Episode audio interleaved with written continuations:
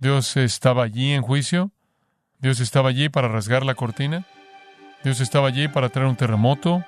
Dios estaba allí para resucitar a los muertos. Dios estaba allí para convertir a un centurión. Y Dios estaba allí para preparar los corazones para el día de Pentecostés.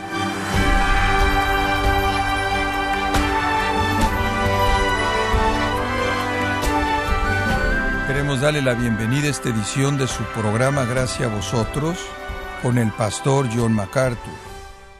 El asesinato de Jesús es considerado el acto más blasfemo, lleno de maldad, que cualquier otro evento de la historia. Esto es, porque fueron hombres perversos que sometieron al Hijo de Dios a humillación, maltrato y tortura hasta la muerte. Pero ¿cómo pudo Dios Padre permitir esta injusticia? ¿Acaso estuvo él ausente durante el día más importante de la historia redentora? Bueno, el día de hoy, el pastor John MacArthur, en la voz del pastor Luis Contreras, contestará estas preguntas al examinar el relato de Marcos acerca de la crucifixión de Jesucristo en el sermón titulado Cuando Dios trajo el infierno a la tierra, en gracia a vosotros. Marcos 15:33 Cuando vino la hora sexta, hubo tinieblas sobre toda la tierra hasta la hora novena. Y a la hora novena Jesús clamó a gran voz, diciendo, Eloi, Eloi, lama sabactani, que traducido es, Dios mío, Dios mío, ¿por qué me has desamparado? Esa es una declaración profunda que generalmente no se entiende. Y algunos han preguntado, ¿dónde estaba Dios exactamente? ¿Acaso Dios lo abandonó en esa hora? Parece ser lo que está diciendo ahí en el versículo 34. ¿Acaso este acto de injusticia más atroz sucedió porque Dios estaba ausente? Este pasaje que estamos viendo responde esa pregunta y la responde de una manera sorprendentemente profunda. Regresemos al versículo 33. Vino la hora sexta. Este es el mediodía cuando el sol está esencialmente en su cenit. A la hora sexta hubo tinieblas sobre toda la tierra hasta la hora novena. Tres horas de oscuridad total, esencialmente en la cúspide del sol, todo se vuelve negro durante tres horas. Jesús ya había hablado tres veces. Él dijo, Padre, perdónalos, no saben lo que hacen. Dijo con respecto al apóstol Juan y María, He ahí tu madre, ahí tu hijo. Le dijo al ladrón arrepentido, Hoy estarás conmigo en el paraíso. Pero cuando llega el mediodía, se oscurece durante tres horas. ¿Acaso esto simboliza la ausencia de Dios? Y si Dios lo abandonó, ¿de qué manera lo abandonó?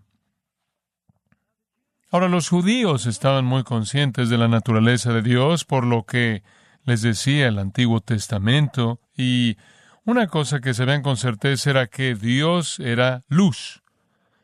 Dios era luz. Ellos saben que el Salmo 27.1 dice, Jehová es mi luz y mi salvación. Salmo 18, versículo 28, Jehová, mi Dios, alumbrará mis tinieblas. O Salmo 36, 9, en tu luz veremos la luz. O en las palabras de capítulo 2 de Isaías, versículo 5, venid, caminaremos a la luz de Jehová. No había duda de que Dios era luz, pero los judíos también sabían que Dios apareció en varias ocasiones como oscuridad. A veces Dios se aparece como luz, a veces se aparece como oscuridad. Cuando se aparece como luz, es revelación y salvación. cuando se aparece como tinieblas, es condenación y juicio. Isaías dice en el capítulo 5, versículo 30, que vendrá el juicio de Dios.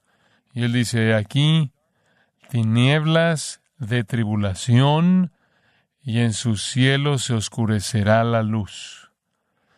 En el capítulo octavo de Isaías y el versículo 22, nuevamente tenemos una imagen de la ira divina cuando Dios viene a castigar a su pueblo desobediente y leemos, he aquí, tribulación y tinieblas, oscuridad y angustia, y serán sumidos en las tinieblas. El profeta Amós escribió en el capítulo 5, versículo 20, ¿no será el día de Jehová tinieblas y no luz? Sí, es cierto, y los judíos lo sabrían, que Dios apareció como luz. Jehová es mi luz y mi salvación. Pero el Señor también se aparece en las tinieblas. Y la oscuridad o tinieblas siempre simboliza a Dios en juicio, Dios en ira. Dios apareció en la cruz, en la oscuridad. No en un sentido escatológico, sino en un sentido soteriológico. Durante tres horas, Dios trajo el infierno a la tierra. Esta era la copa que Jesús sabía que tenía que beber y de la cual retrocedió en el jardín y dijo, si de alguna manera pase de mí esta copa. Era Dios viniendo en tinieblas y juicio. Durante esas tres horas se silenció la burla. No se registra burla alguna. De hecho, nadie habla.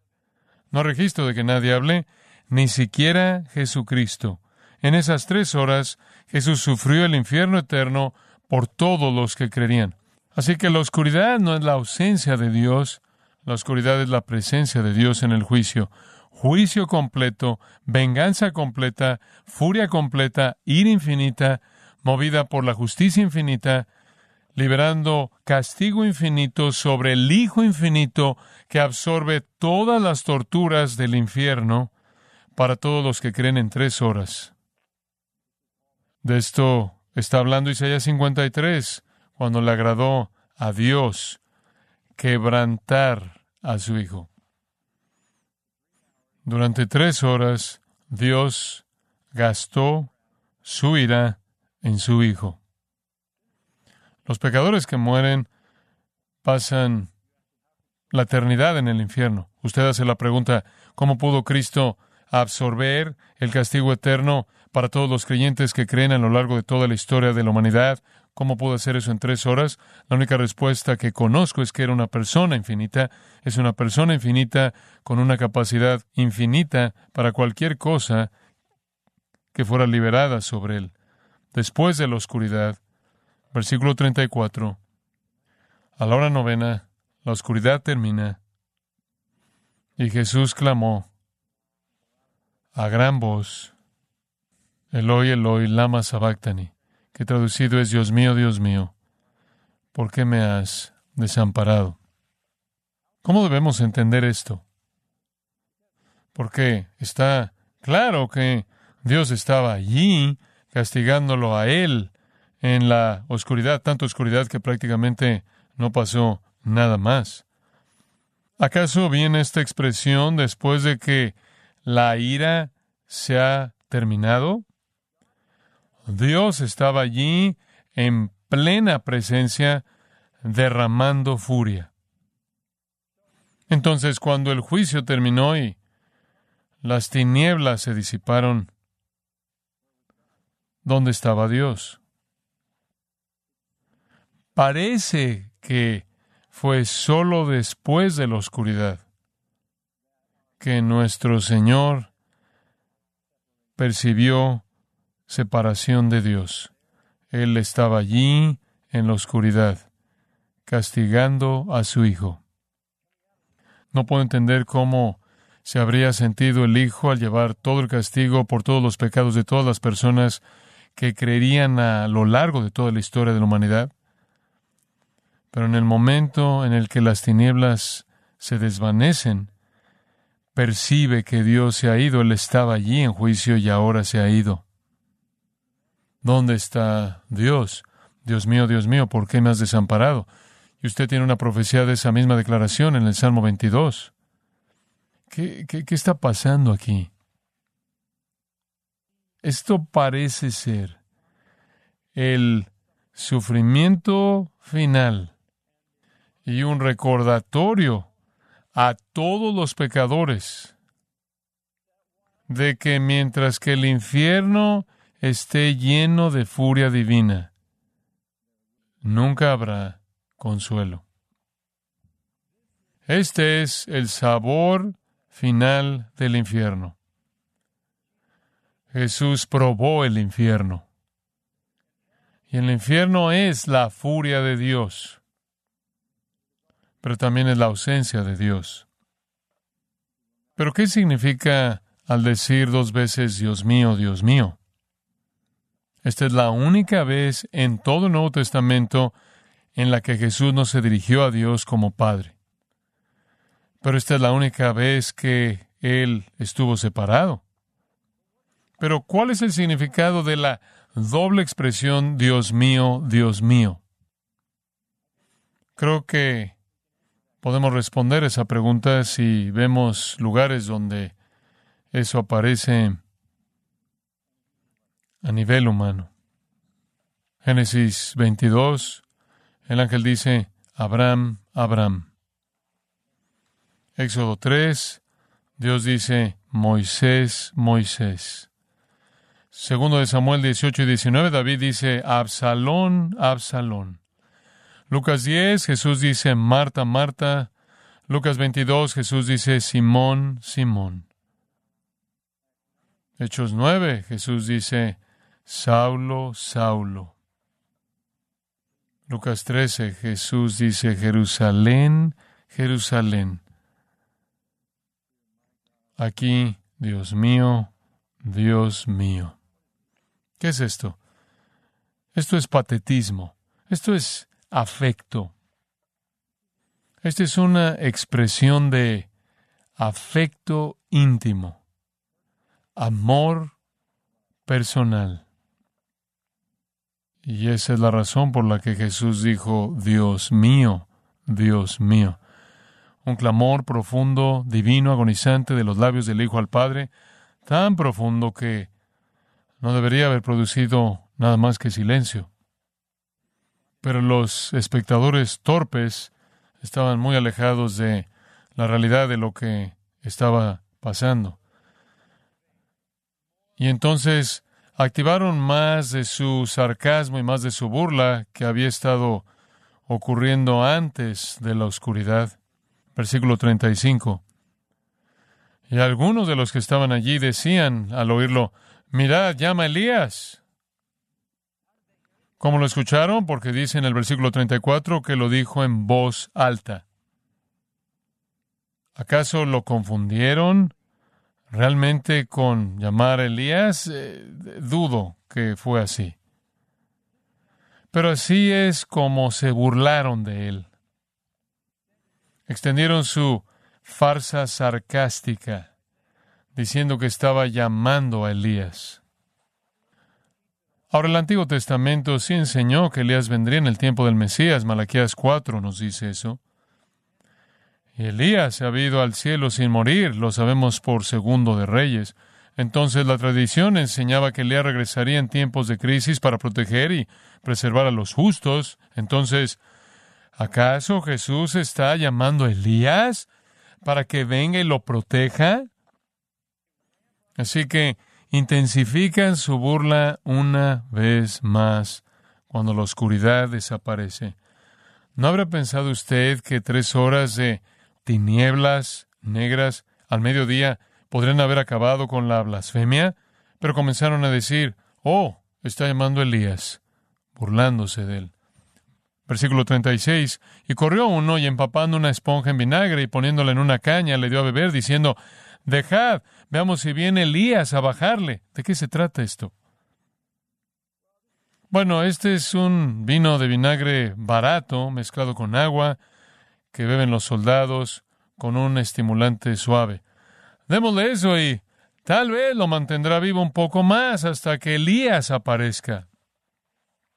Veamos si Elías vendrá a quitarlo. Quizás se aguanta un poco más. Y luego se acabó. Versículo 37, más Jesús, dando una gran voz, expiró. Él entregó su vida. Si usted se queda sin aliento, usted no puede gritar de manera fuerte.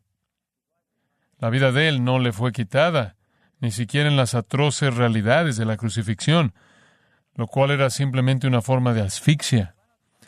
El grito fuerte, por cierto, fue consumado es. Tetelestai. Sorprendente, ya que estaría muriendo normalmente de asfixia, sin aliento, sin fuerzas y apenas capaz de susurrar, pero él es fuerte, como dijo, nadie me quita la vida, la pongo por mí mismo. Y luego una declaración más registrada en Lucas 23, 46 y profetizada en el Salmo 31, en tus manos encomiendo mi espíritu. Con esas palabras, Jesús debió haber sentido la reconexión, ¿verdad? En tus manos encomiendo mi espíritu. Volvió a sentir la presencia del Padre. Dios no había terminado. Versículo 38. Entonces el velo del templo se rasgó en dos, de arriba a abajo. La cortina del templo que separa el lugar santísimo, donde nadie puede ir excepto el sumo sacerdote una vez al año, se rasga de arriba abajo. Y Dios, de un golpe, terminó las formas de adoración del antiguo pacto. El camino a Dios estaba oficialmente abierto. Por la muerte de Jesucristo, los pecados de todos los que pertenecen a Dios fueron pagados. Este es el fin de ese sistema. No más lugar santo, no más lugar santísimo, no más somos sacerdotes, no más sacerdotes, no más sacrificios, no más templo. Todo el sistema es abolido en el acto de Dios.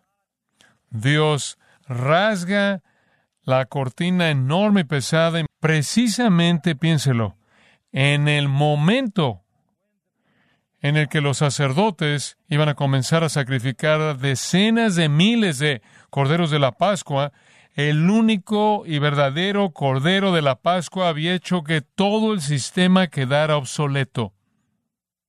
Al principio de la semana Jesús había dicho, este templo va a ser destruido. Aquí Dios mismo pronuncia su juicio. No hay explicación humana para el rasgado de esa cortina enorme de arriba abajo. Eso fue una obra de Dios.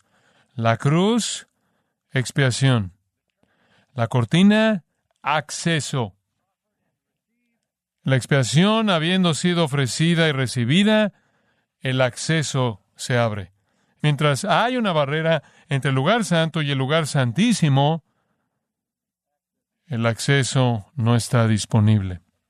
Pero el versículo 11 de Hebreos 9 dice, estando ya presente Cristo, somos sacerdote de los bienes venideros por el más amplio y más perfecto tabernáculo no hecho de manos, es decir, no de esta creación, y no por sangre de machos cabríos ni de becerros, sino por su propia sangre, entró una vez para siempre en el lugar santísimo, habiendo obtenido eterna redención.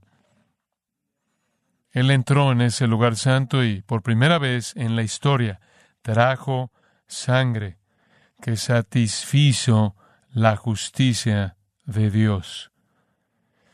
Y Dios rasgó la cortina y abrió su presencia a cualquiera que viene por la fe en Cristo.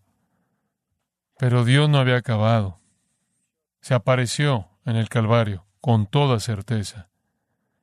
En el Evangelio de Mateo, versículo 51 del capítulo 27, el mismo punto exacto en la muerte de Cristo, se están burlando de él acerca de Elías.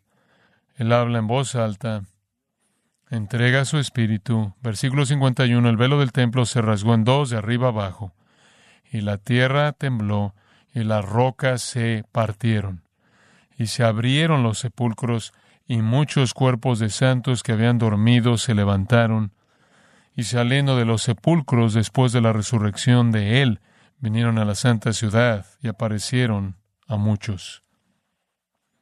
¿Cree usted que Dios estuvo ausente? No creo.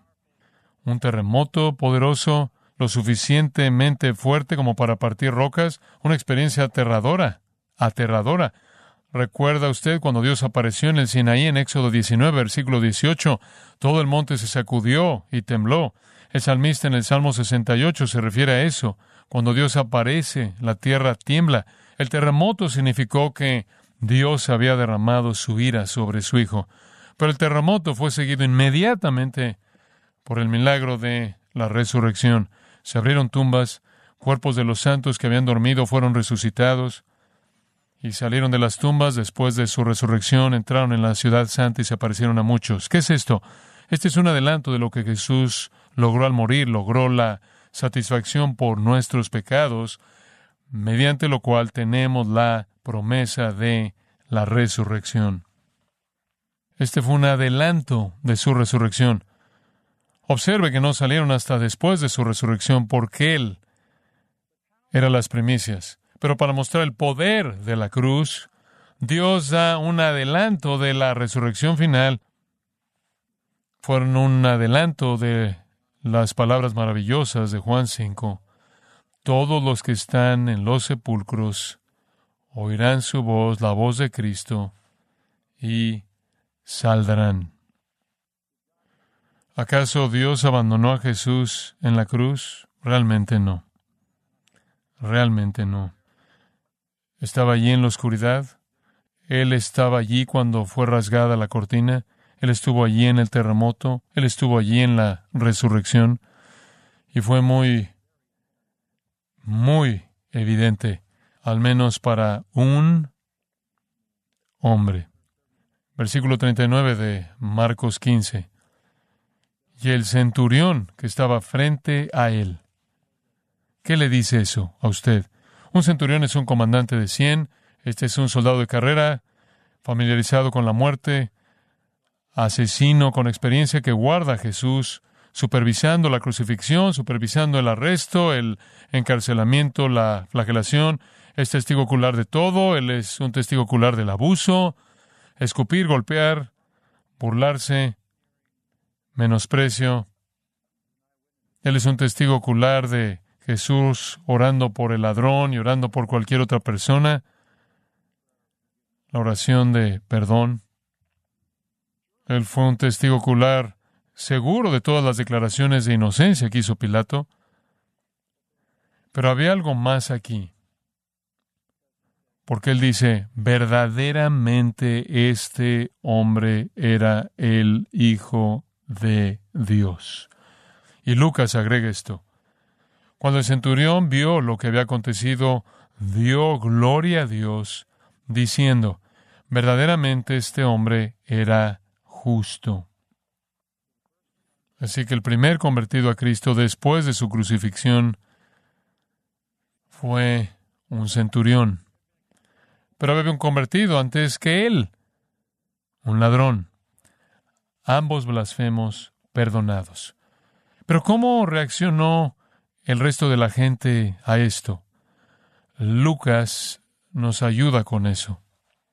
Lucas 23, 48, y toda la multitud de los que estaban presentes en este espectáculo, viendo lo que había acontecido, se volvían golpeándose el pecho. Esa era una señal judía de qué? arrepentimiento. Creo que esto pudo haberlos preparado para el día de Pentecostés. Dios estaba allí en juicio. Dios estaba allí para rasgar la cortina. Dios estaba allí para traer un terremoto. Dios estaba allí para resucitar a los muertos. Dios estaba allí para convertir a un centurión. Y Dios estaba allí para preparar los corazones para el día de Pentecostés. Dios apareció. Cuando usted piensa en todo esto que está sucediendo y se da cuenta de que usted fue escogido desde antes de la fundación del mundo para estar en Cristo cuando Él murió, ¿no es esa la realidad más gloriosa de todas las realidades?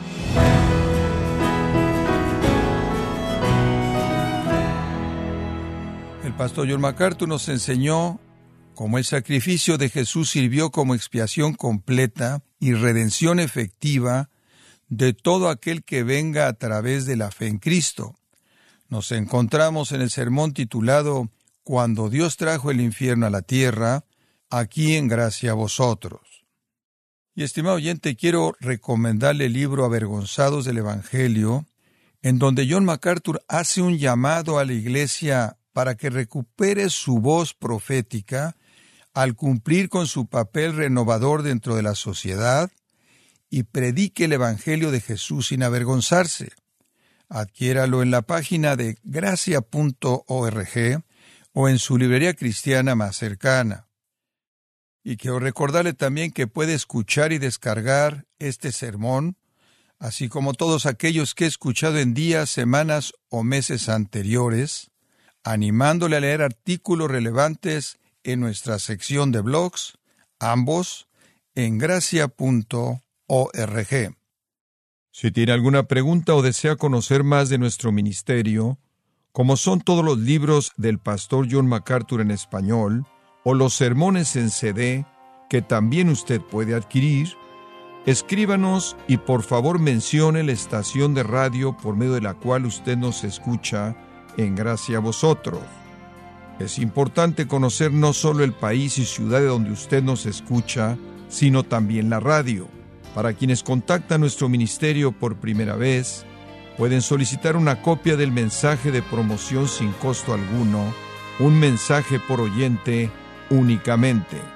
Si usted vive en los Estados Unidos o Puerto Rico, escríbanos a Gracia Vosotros, P.O. Box 4000, Panorama City, California, 91412 o puede escribirnos a través del siguiente correo electrónico radio arroba.